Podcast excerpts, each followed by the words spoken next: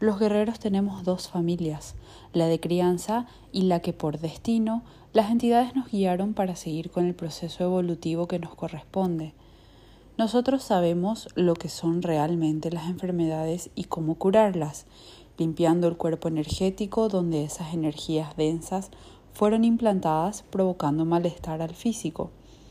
Una conciencia integrada es capaz de curarse y curar a los que saben y confían plenamente en esta verdad, pero también hay veces que por diferentes razones se debe de solicitar apoyo a la familia de guerreros, que siempre están dispuestos a trabajar en equipo y dar la orden a su conciencia que habita en el astral para que vaya a desactivar esos implantes y a pasar energía junto con los demás guerreros que actuarán rápidamente para que en cuestión de minutos ese cuerpo físico sienta alivio.